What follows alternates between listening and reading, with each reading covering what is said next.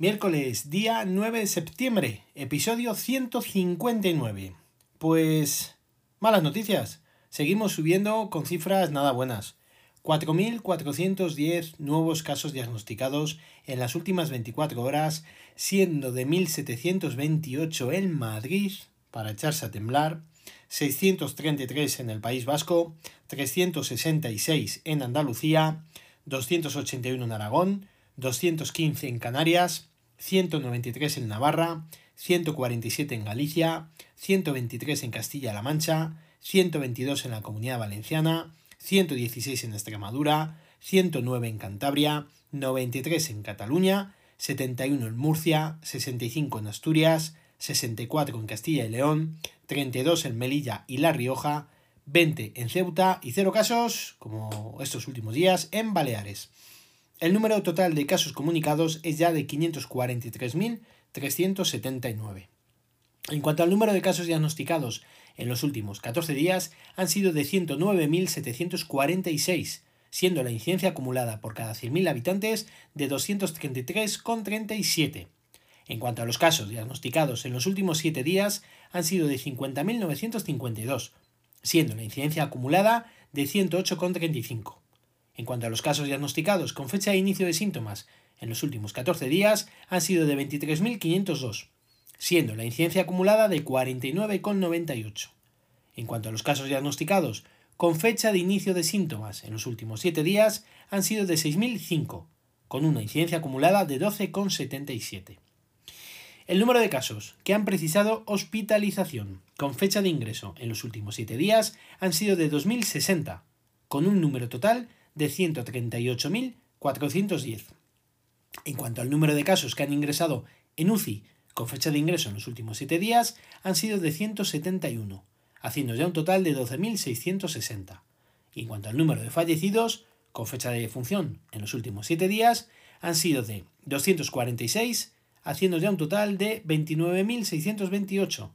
El detalle de estos fallecidos es de 80 en Madrid, 37 en Andalucía, 20 en Castilla y León y la Comunidad Valenciana, 18 en Galicia, 14 en Canarias, 9 en Extremadura, 8 en Baleares, curioso este dato, en Baleares con fallecidos cuando no comunican casos, 7 en La Rioja, 6 en Castilla-La Mancha y País Vasco, 4 en Cataluña, Murcia y Navarra, 3 en Asturias y Cantabria y 1 en Aragón, Ceuta y Melilla.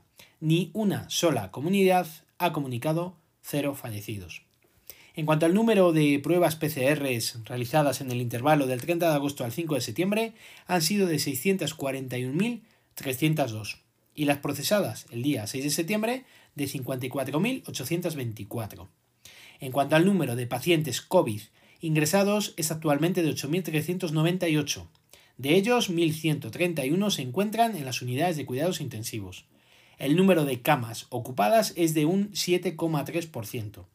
Los ingresos en las últimas 24 horas han sido de 1.107, mientras que las altas han sido de 884.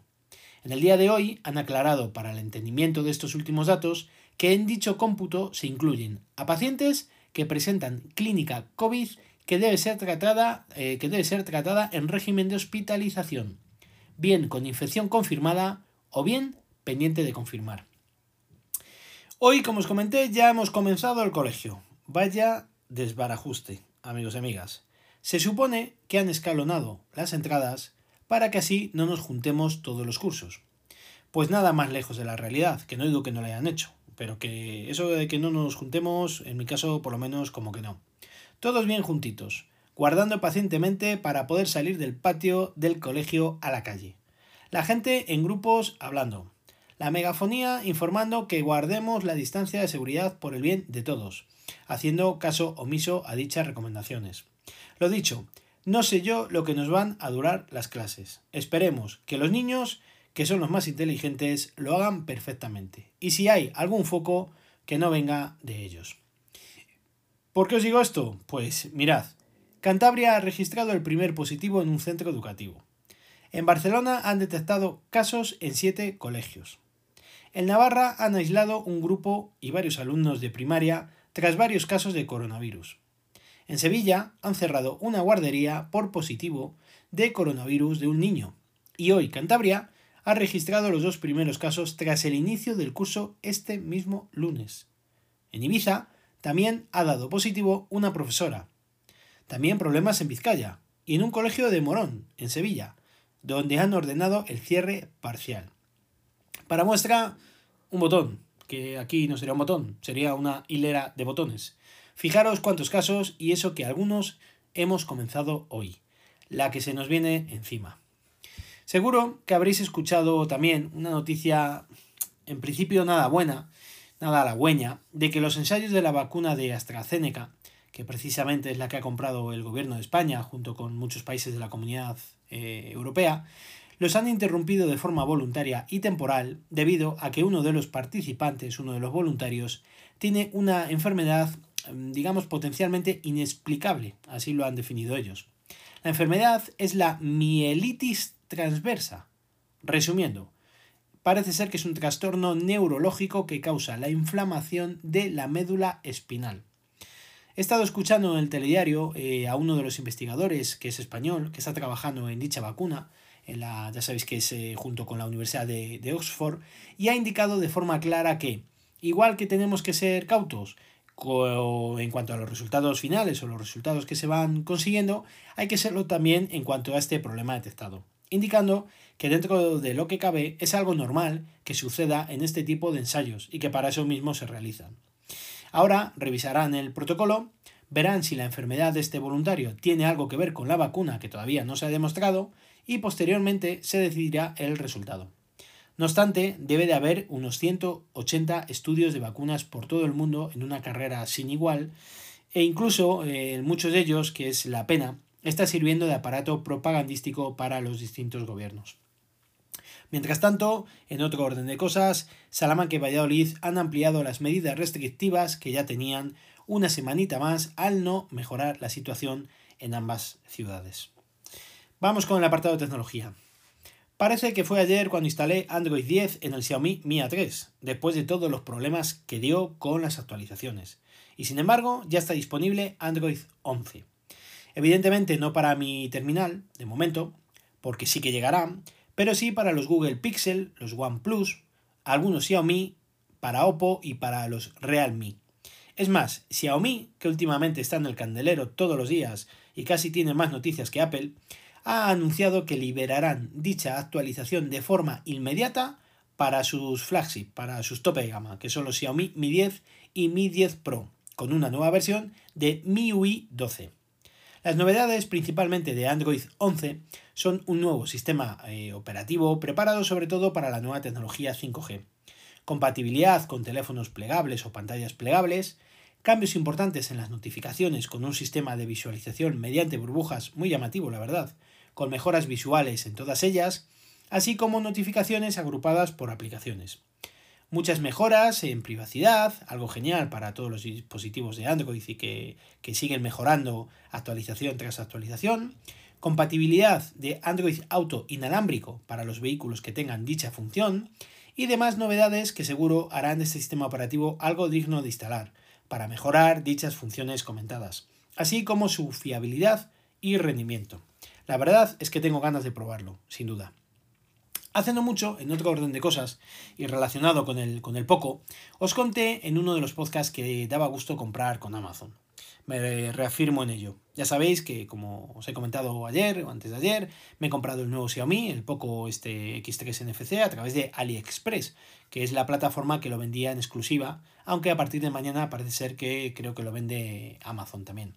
Se supone que el envío debería llegar esta misma semana, y me parece a mí que se va a dilatar en el tiempo durante varios días, y sin una información adecuada en relación con el envío del producto. Creo que es la tercera compra que realizo, tal cual, tercera compra que realizo en tantos años. Hace tiempo compré el Amazfit VIP, he comprado una correa amarilla que no encontraba en ningún lado para un reloj normal, un reloj de toda la vida que tengo que solo llevo a la playa para meter en el mar y si se estropea pues le tiro. Y esta será la tercera compra. Con lo cual ya veis que, ¿qué queréis que os diga? No me fío mucho de esta plataforma. Ojo, que no he tenido ningún problema con ella, ¿eh? pero es cuestión de confianza, nada más. Mm, esto de los cupones que te metes, te sale un cupón, que si cupón de vendedor, que si cupón, será como todo. Me imagino que cuando te lo tengas currado y lo tengas estudiado, pues sacarás seguramente que petróleo, ¿no? Pero mientras tanto, yo por lo menos mm, no me convence. Mañana precisamente sale dicho dispositivo, como os he comentado, a la venta en Amazon. Veremos a qué precio. Desde luego no creo que sea al mejor precio o al precio con el cual he conseguido aquí. Pero mm, bueno, veremos a ver. A lo mejor me, corresponde o, me viene mejor coger y cancelarlo y pedirlo a través de Amazon.